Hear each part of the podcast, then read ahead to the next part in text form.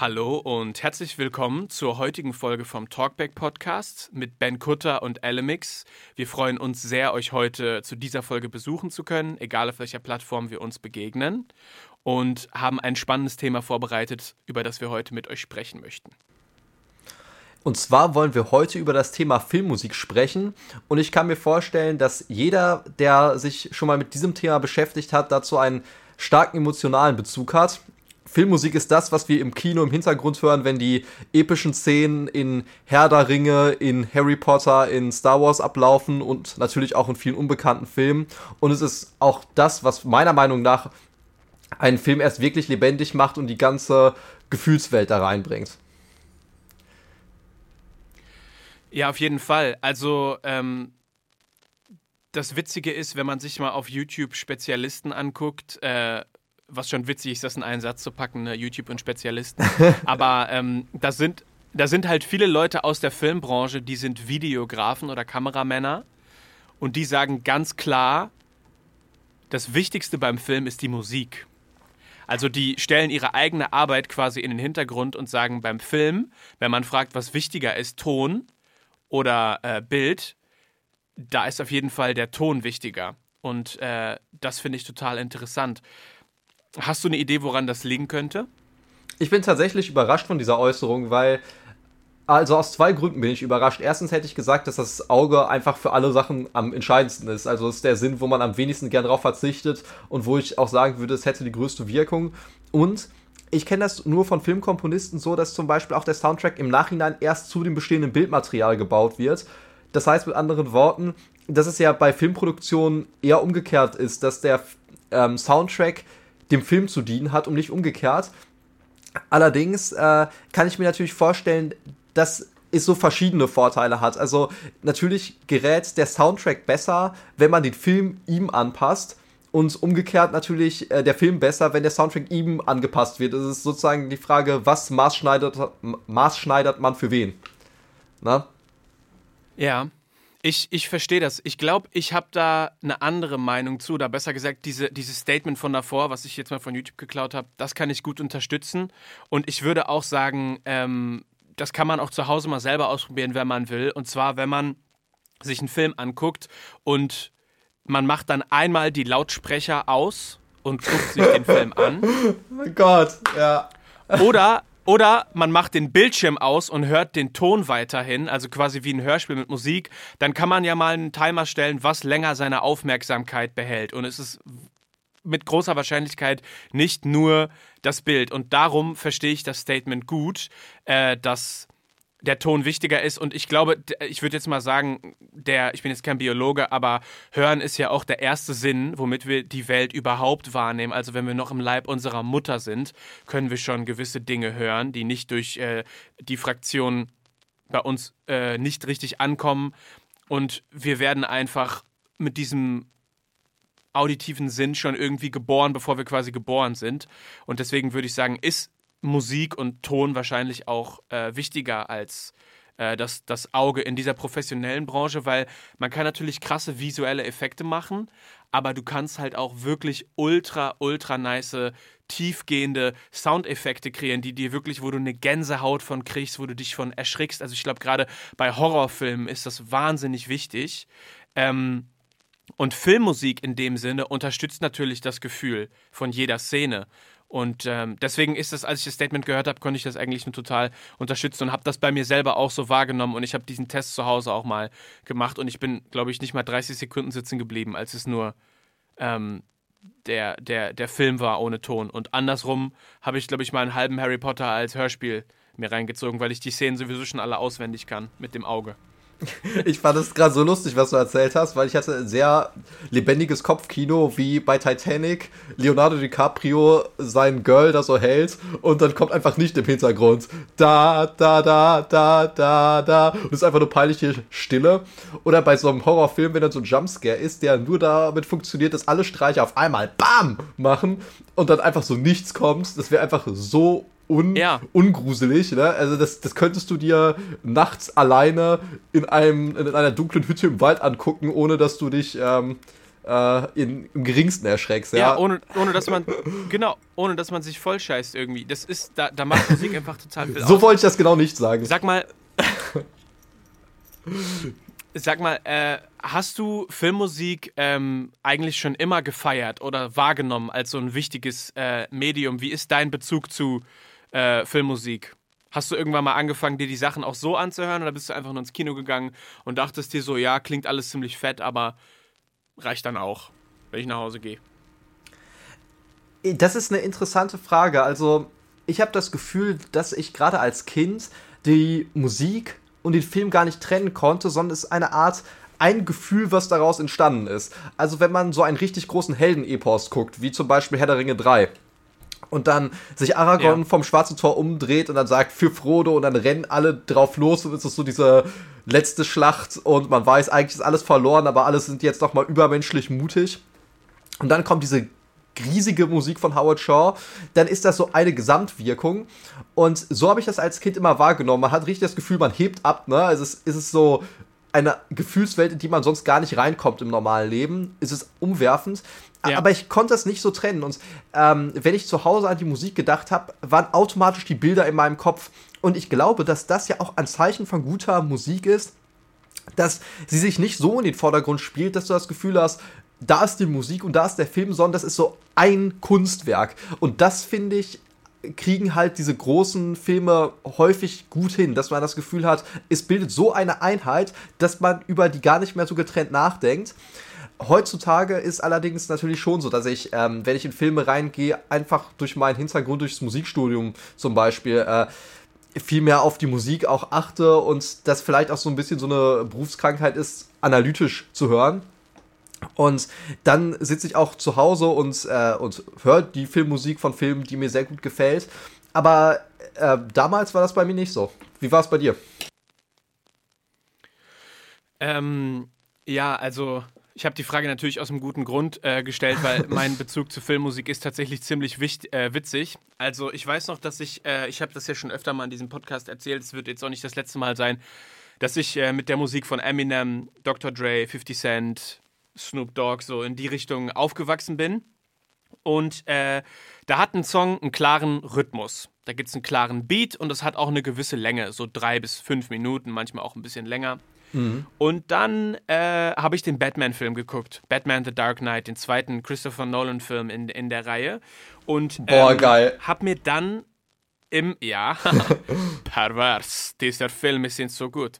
Und dann habe ich mir, äh, dann habe ich mir die äh, CD davon gekauft bei, bei Saturn oder Mediamarkt und habe mir das zu Hause angehört und nur, dass du das mal weißt, ne? Also für mich als, keine Ahnung, wie alt war ich da? 14-Jährigen oder weiß nicht was, ne? Mhm. Das, das Ding fängt an, der erste Song fängt an und du hast 2,5 Minuten so einen ambienten Riser-Klang, so ein ganz hoch ge ge gepitchtes was sich so unfassbar langsam aufbaut. Und ich hatte in dem Tag das erste Mal und das letzte Mal das Bedürfnis, meinen CD-Spieler aus dem Fenster zu schmeißen, weil ich dachte, das Ding ist einfach kaputt. Irgendwas kann da nicht funktionieren. Also was soll der Scheiß? Dann habe ich auf die ich auf die CD drauf geguckt und habe gesehen, dass die Songs 10 Minuten, 20 Minuten lang sind. Manchmal, ich dachte mir echt so, oh was, oh was soll denn der Unsinn? Wer, wer hört sich die Scheiße denn an? Also ich dachte echt so, was, was soll denn dieser Dreck? Und dann also so, so, so viel zum Thema, ich mag Filmmusik. Also ich mochte immer die Filme, aber das einzeln anhören, ich dachte mir, oh mein Gott. Und dann irgendwann gab es aber mal einen Moment, ähm, wo ich mir irgendeinen anderen Soundtrack, kann das auch gewesen sein, ähm, angehört habe. Und dann ist mir aufgefallen, dass auf einmal in diesem Song, der vielleicht zwölf Minuten lang war, eigentlich drei verschiedene Etappen einer Geschichte erzählt wurde. Und dann wurde es für mich natürlich interessant, weil ich kann ja auch Videos gucken oder ein anderes Medium, was länger ist als drei Minuten. Und ähm, als ich das dann verstanden habe, irgendwann Filmmusik nicht mehr als normale, schnell stimulierende Knallmusik wahrzunehmen, wie ich bis dahin halt gedacht habe, das ist die einzige gute Musik, die es gibt auf der Welt. Das ist quasi Musik, wenn mich jemand gefragt hat, was Musik ist. Ähm, dann habe ich verstanden, dass ich Filmmusik auch ja als Film verstehen kann. Also als Geschichte in sich selbst, die Musik, die durch verschiedene Artikulationen und Instrumente Gefühle ausdrückt und mir dadurch eine Geschichte erzählt. Und das hat eine große Veränderung bei mir vor, hervorgerufen und dadurch kann ich jetzt auch Filmmusik als absoluter Fan hören und bin da begeistert von. Ähm, ich finde das Beispiel, was du gebracht hast, von der Joker-Musik, wo am Anfang dieser ganz lang gezogene Ton ist. Ich glaube, das ist so eine hochgepitchte E-Gitarre, die so so wie eine nervige Wespe, die man einfach nur so zerschlagen möchte ungefähr. Ne? Es war es war eine Strafe ja. für meine Ohren, ich sag's dir. Und gleichzeitig im Film wirkt das ja wie der absolute Geniestreich, weil diese, äh, diese psychische Erkrankung des Jokers, sage ich mal, äh, so gut dadurch rüberkommt, dass wirklich das Gefühl, da ist der Wahnsinn in einer Person. Und durch diesen Ton hat das so eine ganz andere Wirkung. Und ich finde, dass das ein gutes Beispiel dafür ist, dass Filmmusik ganz anders wirkt, wenn du den Film gesehen hast, im Vergleich zu wenn du sie das erste Mal hörst. Vielleicht hat das bei dir damals noch nicht so gut geklappt, aber für mich ist es immer so, äh, wenn ich diesen Ton jetzt höre, dann habe ich direkt tausend Bilder im Kopf und das hat auf mich eine starke Wirkung. Aber wenn ich das so hören würde, ohne Kontext, dann würde ich mir denken, was ist das für ein Scheiß? weil es einfach nur dieser eine dumme Ton ist.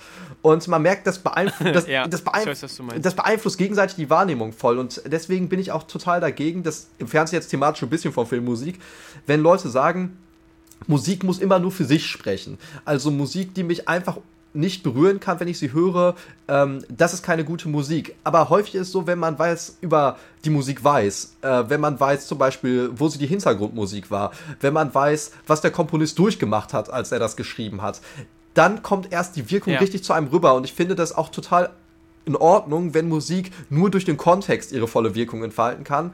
Und äh, ich kenne viele Leute, die da ganz anderer Meinung sind, die sagen, äh, Musik muss immer ohne Kontext schon Wirkungskraft haben. Und das sehe ich persönlich ganz anders. Ich weiß nicht, wie du das so siehst. Äh, ich bin da ganz bei dir und ich würde sagen, ähm, es gibt immer ein paar komische Studenten, die ein paar komische Meinungen haben, ne? die äh, sagen, äh, das und das ist keine echte Musik und weiß nicht was. Also, ähm, ja, liebe Grüße an alle an der Stelle. Äh, aber ich glaube, dass äh, das einfach nur mit einem äh, ganz be beschränkten Weltbild zu tun hat, weil ähm, das kann man ja auf alles andere auch übertragen, auf Kleidung oder, oder auf, ja, selbst, selbst auf Technik, wenn man jetzt sagt, irgendwas, was ich nicht direkt verstehe, das ist irgendwie kacke. Nein, es kann auch einfach sein, dass du es gerade nicht verstehst.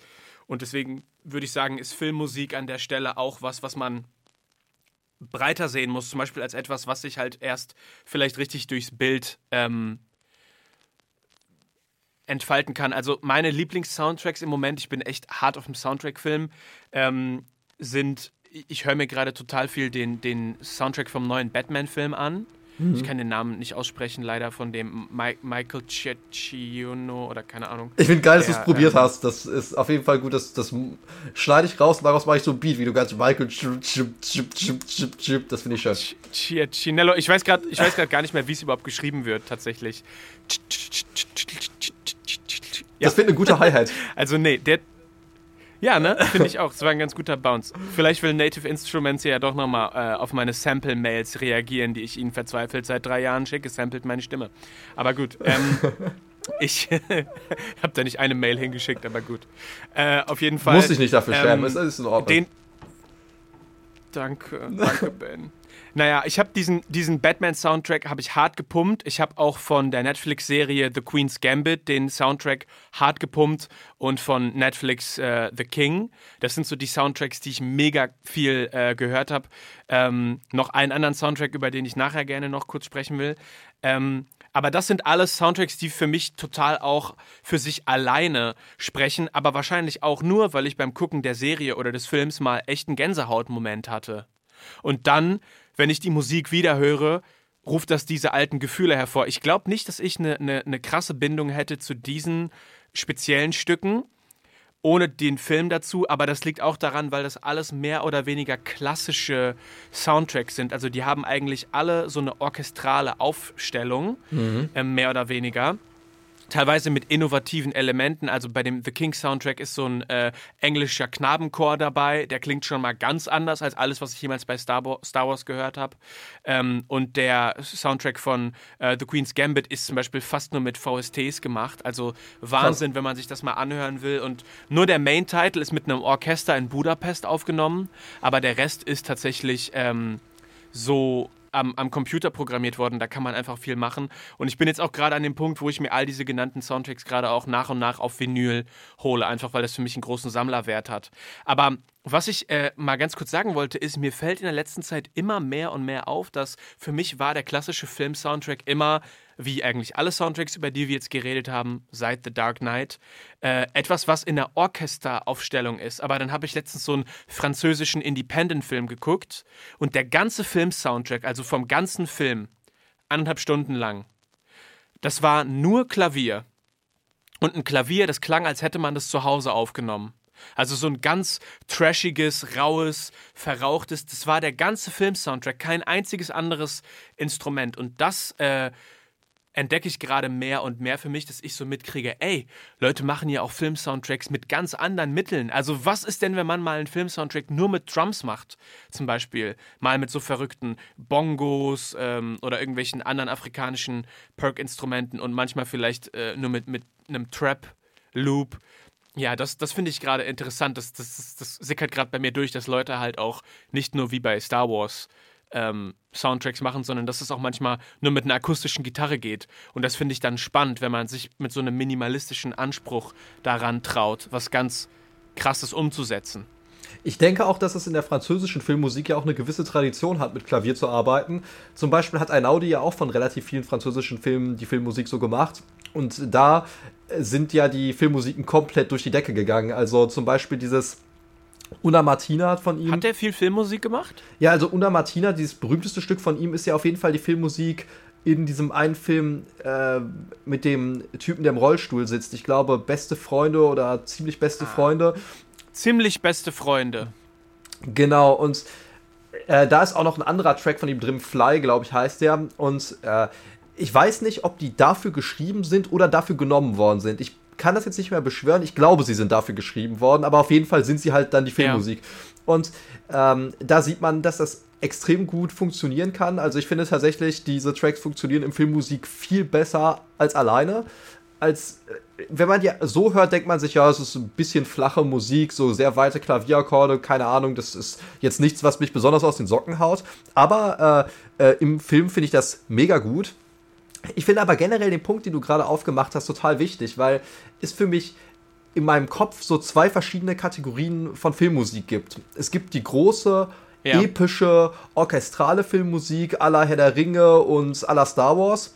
Und es gibt die kleine Filmmusik, die eher versucht, neu interessant und sensibel zu sein im Vergleich zu riesig und vielleicht auch ein bisschen kitschig. Also die ähm, die Filmmusik, diese Orchestrale, die ist ja, so finde ich, sehr inspiriert von ja, der Musik der Romantik, könnte man sagen. Ja, also wenn man äh, die, ganz, die ganz späten so Symphonien hört, äh, Anfang des 20. Jahrhunderts, Ende des 19. Jahrhunderts, äh, dann hat das schon sehr starke Ähnlichkeiten mit der Filmmusik heute aber natürlich ist danach noch ja. in, musikalisch, auch kunstmusikalisch total viel passiert. Aber das wurde sozusagen in der äh, übersprungen und die Filmmusik heute hat immer noch so dieses romantische Orchester, dieses große Orchester.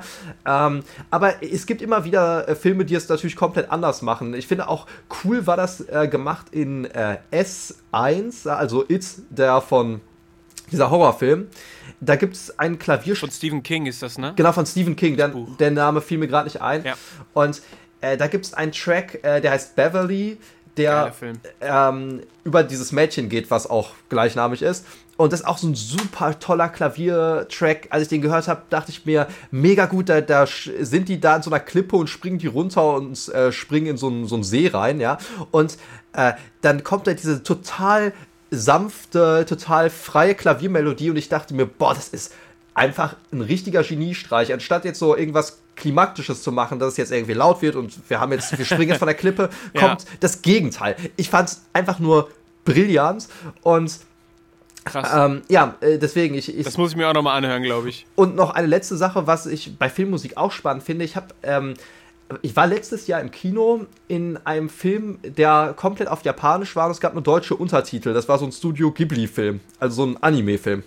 Ja. Und Okay. das war auch krass, weil ich habe kein Wort äh, verstanden, ich habe nur immer so ein bisschen die Untertitel mitgelesen und da lief dabei die ganze Zeit diese Musik und da dachte ich mir auch, ey, in anderen Ländern, da machen die auch komplett andere Filmmusik. Die war richtig crazy mit dem Klavier, auch ganz komische Intervalle, so, so Quarten, die parallel geführt worden sind die ganze Zeit. Und ich dachte mir so, boah, das ist schon ziemlich cool und man kennt nur wirklich so diesen Standard Hollywood-Kitsch, der wirklich sehr eingeschränkt Ja. ist.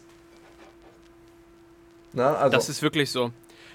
Wo du gerade über Standard Hollywood Kitsch redest, da muss ich denken an natürlich einen meiner absoluten Lieblings-Soundtracks. nee, Spaß, das ist kein Standard Hollywood Kitsch, aber ähm, wenn man über Filmmusik redet, dann ist es für mich unmöglich, den Namen Hans Zimmer außen vor zu lassen.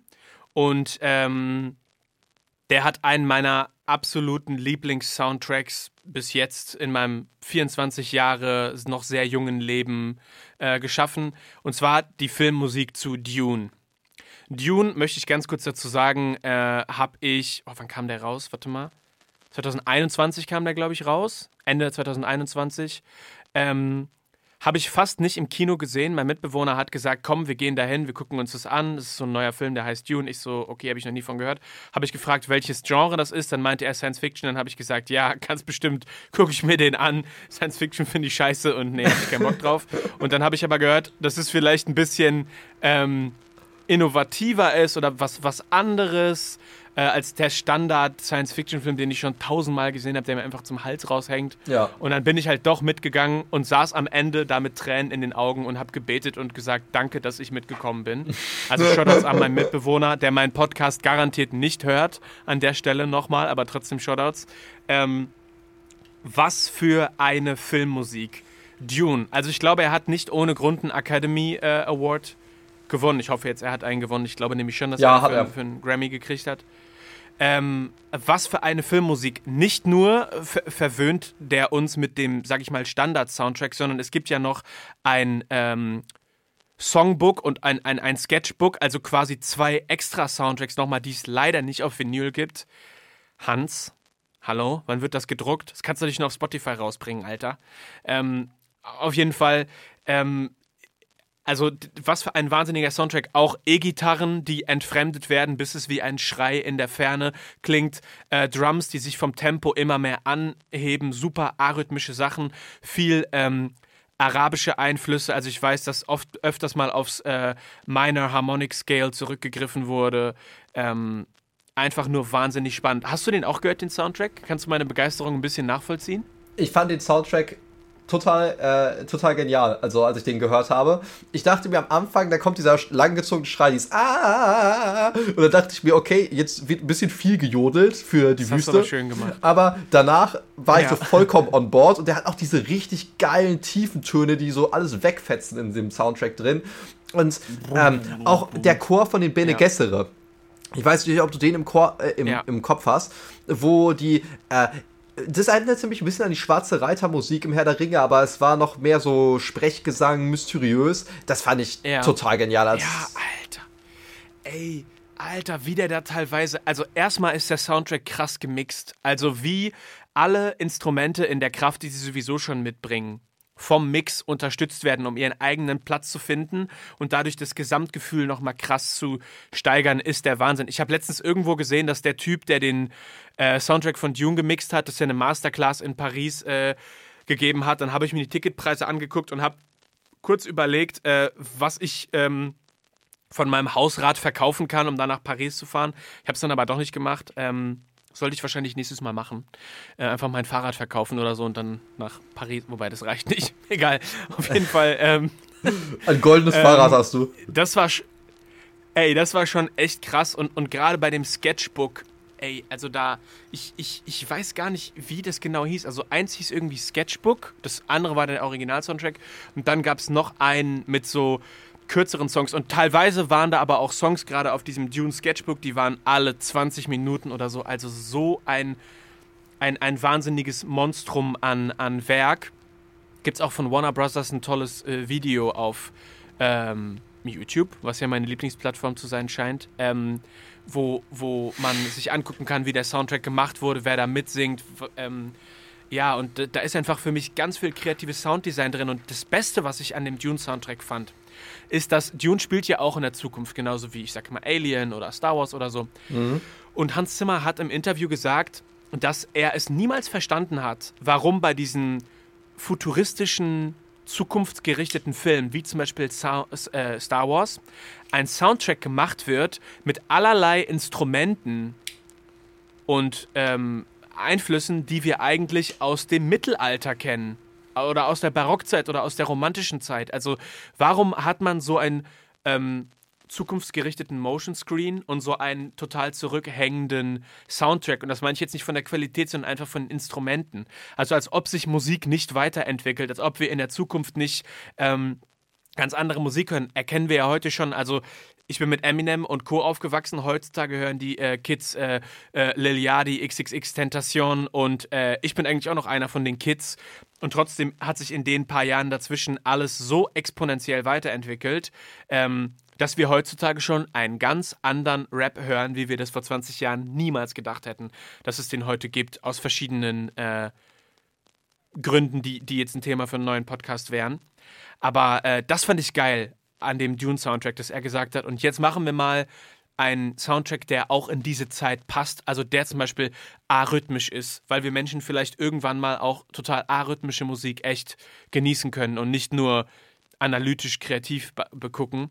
Ähm, ja, und das hat mich so umgehauen an diesem Soundtrack, dass, dass, dass, das so, dass das so eine krasse Idee war, aber dass das dann noch so genial umgesetzt wurde. Und deswegen ich, wird die Vinyl mh. davon auch nochmal gegönnt. Ich finde, die Idee ist tatsächlich krass, dass man sagt, man macht Musik, die nicht dem Mittelalter zuzuordnen ist, sondern wirklich Musik, die in die Zeit passt. Ich halte diesen Gedanken noch nie, aber ich finde die total sinnvoll. Und es ist eigentlich auch richtig geiler Front gegenüber John Williams, der von, bei Star Wars immer das romantische Orchester so richtig schön rausgebracht hat aber den darf man ja keine Vorwürfe machen. Der ist schon ein alter Sack. Der ist jetzt, habe ich nachgeguckt, der ist 91 mittlerweile. Ähm, der kennt das nicht anders. Wie alt ist der? 91 ist John Williams. Ja. Und der, der hat auch die Harry Potter Musik gemacht, ne? Von den ersten drei Filmen, genau, aber auch alle Themen, die man so kennt, weil ich meine, in den ersten drei Filmen ist ja das Material entstanden, was man auch von Harry Potter so kennt. Danach kam ja jetzt ja nicht mehr so viel genau. Sensationelles. Genau, genau. Jurassic Park. Hat er auch. Ja, ich, den Namen kenne ich auf jeden Fall. Ja. Genau, fünf Oscars gewonnen, ne? also der ist schon gut dabei. Aber ähm, was Hans Zimmer nochmal angeht, ist, ne, dass ich habe äh, entdeckt, dass er auch jetzt wieder auf Tour geht, weil das ja der einzige Filmkomponist, der wirklich groß auf Tour geht. Und da habe ich auch schon gesehen, ey, der kommt im Juni nach Amsterdam. Da wollte ich dir schon schreiben, bevor wir die Folge aufgenommen haben. Und dann habe ich auf die Ticketpreise geguckt und die billigsten Plätze so 150 Euro. Und ich so, yo, I'm out aber trotzdem krasser Typ. Ja, naja, ähm, vielleicht verkaufen wir ja die Rechte für den Podcast an Warner Brothers und dann können die mein samplen und dann können wir uns davon die Ticketpreise kaufen. Oder halt eins, dann müssen wir uns halt reinschmuggeln in so, in so einer Jacke. Ich nehme dich auf die Schultern und dann sagst du einfach, ja, ich bin Holländer, die sind so groß machen Sie mich nicht so fertig und dann gehen wir einfach durch. Weißt du, ich habe mich extra runtergehungert, damit ich ins Handgepäck passe, ja? Also das sollte kein Problem sein. das ist ähm. meine Katze. Sie heißt Lucy, nicht wahr, Lucy? ja, genau. genau. Also, ähm, ich muss auch noch generell eine Sache zu dieser Oscar-Verleihung sagen. Ne? Also, ich bin ja an sich jemand, Bitte. der Oscars richtig kacke findet, weil die Leute, die da sitzen, sind halt so homogen. Das ist, das ist glaube ich, die Gruppe, da wurde praktisch der Begriff alte weiße Männer erfunden, weil das wirklich so heftig bei den, äh, bei den Oscars ist, dass du wirklich nur Leute über 70 hast, die da sitzen und die Oscars verteilen. Aber ähm, bei der Filmmusik, finde ich, treffen die häufig trotzdem die richtigen Entscheidungen. Also, dass Dune den bekommen hat, fand ich super. Äh, Herr der Ringe zum Beispiel auch. Ne? Also da habe ich immer das Gefühl, die haben einen ganz guten Riecher bei äh, der Filmmusik. Und äh, ja. jetzt äh, bei Herr der Ringe fand ich das eigentlich auch richtig gut. Ne? Der, der Soundtrack ist ja komplett anders als der von Dune zum Beispiel. Äh, Dune ist eher wirklich so der futuristische, innovative. Und der bei Herr der Ringe, finde ich, ist der klassische Soundtrack at its best, weil der sich ähm, an so äh, Wagner-Opern äh, orientiert. Also man muss sich vorstellen, Wagner war einer der ähm, der Komponisten, der am konsequentesten die Idee von so Leitmotiven in seinen Opern durchgesetzt hat. Das hieß zum Beispiel bei Der Ring des Nibelungen gibt es das Ringmotiv und das kommt dann immer, wenn der Ring vorkommt und dann gibt es verschiedene Motive, die die ganze Oper gliedern, wo man weiß, dieses Stück Musik gehört zu diesem Charakter oder zu dem und dem Thema. Die Idee gab es natürlich schon vorher, aber da wurde es ganz besonders konsequent umgesetzt. Und Howard Shaw hat als erster Filmkomponist ganz konsequent auch wieder diese Idee auf einen Film übertragen. Ich sage ganz halt dieses dabei, ja. ich, ich, sage extra ganz konsequent, weil es gibt vielleicht vorher irgendeinen Indie-Künstler, der es auch schon mal gemacht hat, aber ist dann nie so populär geworden. Und das ist halt das Besondere am Herr der Ringe, dass man bei der Musik nicht nur etwas hat, was die Stimmung erzeugt, sondern auch etwas, was die Handlung gliedert, weil es für den Ring ein Thema gibt, für den Ring der Macht, für die Hobbits, für Rohan, für Gondor, für die äh, Elben, für die Zwerge. Und dadurch hat es ja. ein total krasses, krassen strukturierenden Moment für den Film. Und ich habe nochmal ein Interview von Howard Shaw gelesen und er hat gesagt, ja, diese Welt von Herr der Ringe ist so komplex, dass ich dachte, wir müssen das irgendwo äh, anders ähm, nochmal für den Zuhörer aufdröseln. Und die Filmmusik ist jetzt so ein Weg, das zu strukturieren. Und was ich halt auch ganz geil finde im Vergleich zu Hans Zimmer, Hans Zimmer sitzt ja in Hollywood in seinem Keller und ist mit ganz vielen Musikern da zugange, kooperiert ganz viel, baut den Soundtrack so richtig. In seinem Wohnzimmerstudio, ja. Genau, aber er, um ihn herum ist so die, ist der Kessel am Brodeln, würde ich sagen. Und bei Howard Shaw ist das komplett anders. Der hat ein Haus aus dem 19. Jahrhundert in den Bergen in Kanada restaurieren lassen, sitzt da alleine am Flügel mit seinen zwei Hunden und schreibt in der Natur seine Filmmusik, bis er halt erst wieder in das Hollywood-Studio geht. Und äh, er hat wirklich so versucht, das, was Tolkien auch so ausgezeichnet hat, in seine Musik reinzubringen, weil Tolkien war so ein Musikliebhaber, äh, war ein Naturliebhaber, wollte ich sagen, der gegen die Industrialisierung war. Wahrscheinlich auch ein Musikliebhaber. Wahrscheinlich auch ein Musikliebhaber, genau. Und ähm, so hat Howard Shaw auch versucht, seine Musik zu schreiben in der Natur, um das so einzufangen, was Tolkien auch wollte. Und ich finde, das sind so zwei ganz verschiedene Ansätze. Einerseits dieses Eremitenleben als Einsiedler irgendwo ganz weit weg und da die Musik schreiben in der Natur oder eben so richtig in Hollywood im Keller, wo überall so ganz viele kreative Einflüsse sind, wo ich mich auch eher sehen würde, wenn ich mir eine Variante aussuchen müsste. Ähm, Finde ich total spannend, welche ja. Wege so die Kreativität da gehen kann. Auf jeden Fall. Ich, ich respektiere trotzdem, ich muss sagen, ich, ich weiß jetzt nicht, ob das stimmt, aber ich könnte mir vorstellen, dass der für mich der Ansatz von Shaw trotzdem die härtere Arbeit wäre, weil du kannst dich halt nicht auf andere Leute verlassen. Also Hunde sind süß, aber die komponieren nicht mit. Ein Flügel spielt sich nicht von alleine.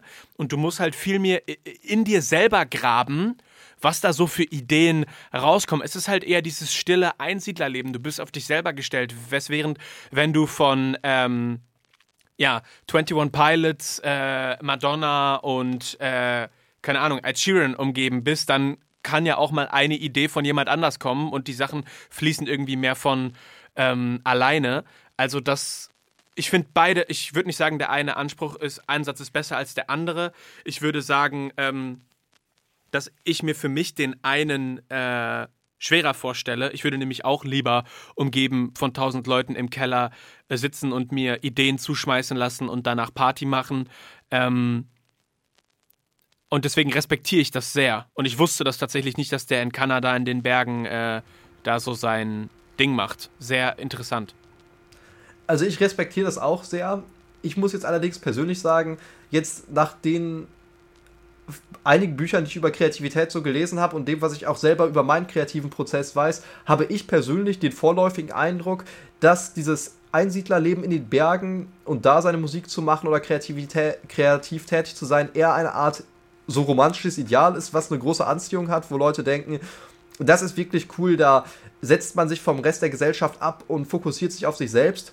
Aber ich habe eher das Gefühl, dass gute Ideen kooperativ entstehen. Das hatten wir auch letztens mal beim Samplen gesagt, dass man Richtig. Sachen von anderen aufnimmt und verarbeitet und dass kreative Ideen nicht das Rad ähm, neu erfinden sind, sondern es ist eher dieses Verbauen von alten Ideen ins neue Gewand packen, Puzzleteile zusammensetzen. Das waren ja. jetzt viel zu viele Metaphern, die überhaupt nicht zusammengepasst haben, aber ich glaube, der Kern ist rübergekommen. Ich verstehe, was du meinst. Und, und ja. deswegen glaube ich persönlich, dass der mächtigere Ansatz an sich dieses Kooperative in einer bestimmten Künstlerbubble ist. Aber ich möchte auch niemandem was vorschreiben. Ne? Ich meine, Howard Shaw hat die drei Oscars gewonnen, ich nicht. Ähm, Werde ich auch nie.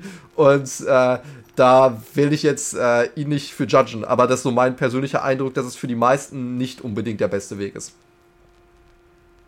Ja, ich glaube auch, dass, ich meine, das sagt für mich auch sehr viel, wir Menschen funktionieren ja auch nur mit anderen Menschen in Kooperation. Und ich kann mir vorstellen, dass das vielleicht deswegen mit der Musik auch einfach so sehr gut funktioniert, weil du kannst dir halt verschiedene Bälle zuwerfen, du kannst halt Inspiration von anderen Menschen kriegen und du kannst halt auch mal direkt Feedback kriegen, wenn jemand sagt, nee, also wenn du sagst, wenn du an einem Song arbeitest, auf einmal sagst du, ich habe eine Melodieidee, die könnten wir in den Hintergrund legen, dann singst du die vor und alle drei zucken irgendwie zusammen, weil es so schrecklich klingt, dann ähm, ist das halt ein ganz guter Hinweis auf den man sich ja erstmal verlassen kann. Und dann, Wenn ich ähm, singe, zucken alle immer zusammen. Ja, also das äh, kann ich überhaupt nicht nachvollziehen. Ich finde deine Stimme wunderschön, aber gut. Na, aber du verstehst, was ich meine. Dann gibt es natürlich, dann gibt's natürlich immer Leute, die sagen, ja, also man muss ja irgendwie seinen eigenen Willen immer durchsetzen und so. Ja, das muss man aber halt auch nicht machen, wenn man äh, nicht so viel Ahnung von, von irgendwas hat. Und es gibt halt manchmal Leute, die haben von... Ähm, irgendwelchen musikalischen Sachen viel mehr Ahnung als ich. Ich höre sehr gerne auf diesen Rat. Man kann aber nur auf den Rat von jemandem hören, wenn jemand anders da ist. So einfach ist das. Und wenn das, das fand ich alleine in den, so simpel, aber so wahr. Man kann sitzt, nur auf den Rat von einer Person ja? hören, die existiert. Das finde ich schön. Ja. LMX und die, äh, und die Zauber der Existenz. Ich kann nur Tastaturen drücken, die auch in meinem Zimmer existieren. So ungefähr. Ja. Ja, ja. Ähm. Ich kann nur einen Podcast aufnehmen, der wirklich aufgenommen wird. Podcast oder nicht? Das hier ist die Frage. Ähm, ist, ist dir überhaupt auch mal aufgefallen, dass alle Filmkomponisten, die ich jetzt so kenne, also die großen Namen, Hans Zimmer, John Williams, Howard Shaw, es gibt halt noch so ein paar andere, äh, aber so die erste Reihe, ne? Die sind alle richtig alte Säcke. Also ich meine, auch Hans Zimmer, der ist jetzt, glaube ich, so, so der jüngste noch von denen. Und der ist jetzt, glaube ich, so um die 60. Äh, Howard Shaw ja. ist, ist 74. Äh, äh, John Williams ist 91. Das ist voll die Opa-Gang, ne? Ja, aber ich weißt du, ich glaube, weißt du, warum das tatsächlich für uns alles alte Säcke sind? Weil wir einfach jetzt gerade viel jünger sind, wir beiden. Und das waren ja schon große und berühmte Komponisten, die waren ja schon das, was sie jetzt sind, seitdem sie 25 oder 30 sind. Also die sind es ja nicht jetzt erst geworden, sondern die halten das einfach ein ganzes Leben lang hoch. Deswegen müsste man eher sagen, sind sie das jetzt immer noch. Also Hans Zimmer als der den Soundtrack gemacht hat für König der Löwen oder so. Da kannst du schön äh, 30 Jahre oder 35 Jahre jetzt nochmal abziehen. Und da hat er ja damals auch schon einen Oscar oder einen Grammy oder weiß nicht was für gewonnen. Also ich würde sagen, das sind alles auf jeden Fall jetzt alte Säcke. Man müsste eher sagen, wow, das sind alte Säcke und wir kennen die immer noch. Das müsste man echt mal respektieren, dass sie äh, den Ball so lange hochgehalten haben. Äh, Eminem ist auch ein alter Sack, Jay-Z wird auch langsam ein alter Sack und dass wir die immer noch kennen, das ist schon, eine, das ist schon eine, eine, Leistung, die mehr wert ist als, als jede kleine goldene Statue, die dir irgendein schlecht bezahltes amerikanisches Model auf irgendeiner Bühne in L.A. rüberschiebt. Das, ich finde das gerade bei John Williams unfassbar beeindruckend. Wenn man sich überlegt, der macht jetzt wahrscheinlich 70 Jahre, komponiert er schon aktiv und ist da in der Szene wichtig. Das finde ich ist einfach total krank. Ne? Also wenn man sich mal vorstellt, wie lang das ist. Was sich da auch für Wissen aufstaut, ne? Also was sich da sammelt für ein Reichtum, das ist unfassbar. Deswegen gut, dass diese Werke immer wieder neu vertont aufgenommen werden, dann können wir die schön analysieren. John Williams hat mit der Deutschen Grammophongesellschaft letztes Jahr ein Live-Album aufgenommen. Hast du das gehört? Ich habe es gelesen tatsächlich, ja. Krass, ne? Wunderbares Stücke. Also echt toll. Vor allem die Harry Potter Sachen waren halt wahnsinnig gut. Aber die Berliner Philharmonie, Shoutouts an die, die machen halt auch echt super, super, super, super orchestrale Musik, weil es ist halt, was sie hauptberuflich machen. Da verdienen die gutes Geld mit. Ja, ja, ich, ich, ich hatte gestern über die Berliner Philharmoniker ein ganz interessantes Gespräch mit einem Freund, dass sie sich Sorgen machen über ihre Auslastung, weil sie jetzt nicht mehr zu 91% immer ausgelastet sind, sondern zu 88%, was für ein Konzerthaus das absolute der absolute Himmel ist. Ne? Also 88% Auslastung ist einfach nur komplett jenseits von Gut und Böse. Und dass sie sich jetzt richtig Sorgen machen und überlegen, ein populäreres Programm zu fahren, weil nur 88% Auslastung. Oh, bitte nicht. Ja, und deswegen, und äh, Zita ja. Zitat Berliner Philharmoniker, also hat mir gestern der Kollege eben erzählt, mit dem ich auch im Bochum-Konzert war, er meinte, Ja, die Berliner Philharmoniker haben gesagt, ähm, dass sie jetzt äh, bei so einem Konzert, wo sie, äh, bei so einer Konzertreihe, wo sie die 35 wichtigsten Komponisten irgendwie der letzten äh, paar hundert Jahre spielen, äh, jetzt keine Frau mit reinnehmen können, weil, ähm, weil das der Popularität schadet. Und sie haben ja auch schon diesen Popularitätseinbruch, nur 88% Auslastung und so. Ähm, ja, auch interessant. Ja, wenn Berliner man, Philharmoniker. Wenn man, wenn man sich Ne? Also wenn man sich so von der Angst beherrschen lässt, ähm, dann kann man sich natürlich ganz eigene Filme fahren, die es gar nicht gibt und dann entstehen halt auch Probleme, die es eigentlich nicht gibt. Also wenn man meint, mit 88 Prozent nach der Corona-Pandemie, übrigens muss man ja noch dazu sagen, äh, sein ganzes Programm umschmeißen muss und man sagt, man hat auch keinen Platz für eine Frau, dann muss man sich nicht wundern, wenn man irgendwann nochmal wirkliche Probleme kriegt und dann vielleicht bei 50 Prozent oder so rauskommt. Aber da sind die wahrscheinlich viel zu berühmt für, als dass es denen jemals passieren nein, würde. Und das, nein, das checken die selber gar nicht, dass sie diesen extra Booster haben. Ne? Die, die, die, raffen nicht, dass sie es, also vielleicht raffen sie es schon, aber äh, die sind halt das beste Orchester der Welt und als ob die halt pleite gehen, aber whatever. Ähm, zum Abschluss würde ich, würde mich echt mal interessieren, so was sind so Soundtracks der nächsten Jahre, auf die du dich freust? Äh, am, also nicht, dass ich so ein Nerd bin, dass ich jetzt gegoogelt habe, aber ich glaube am 26. Oktober 2023 kommt der, kommt der zweite Dune-Film raus. Okay. Nerd-Alarm. Ja, ich. Zum Glück hast du schon eine Freundin, ansonsten wären jetzt alle weggelaufen. Ja, das, äh, das, das wird sonst nichts. Das wäre sonst nichts geworden. Ist ja auch niemals was geworden. Aber anderes Thema für einen therapeutischen Podcast. ähm, ähm, ja, ich freue mich sehr auf den Dune-Soundtrack. Ähm, und das ist jetzt tatsächlich spontan der, der einzige Film, der mir einfällt. Also der zweite Dune, wenn der rauskommt. Ähm, ja, das wird super.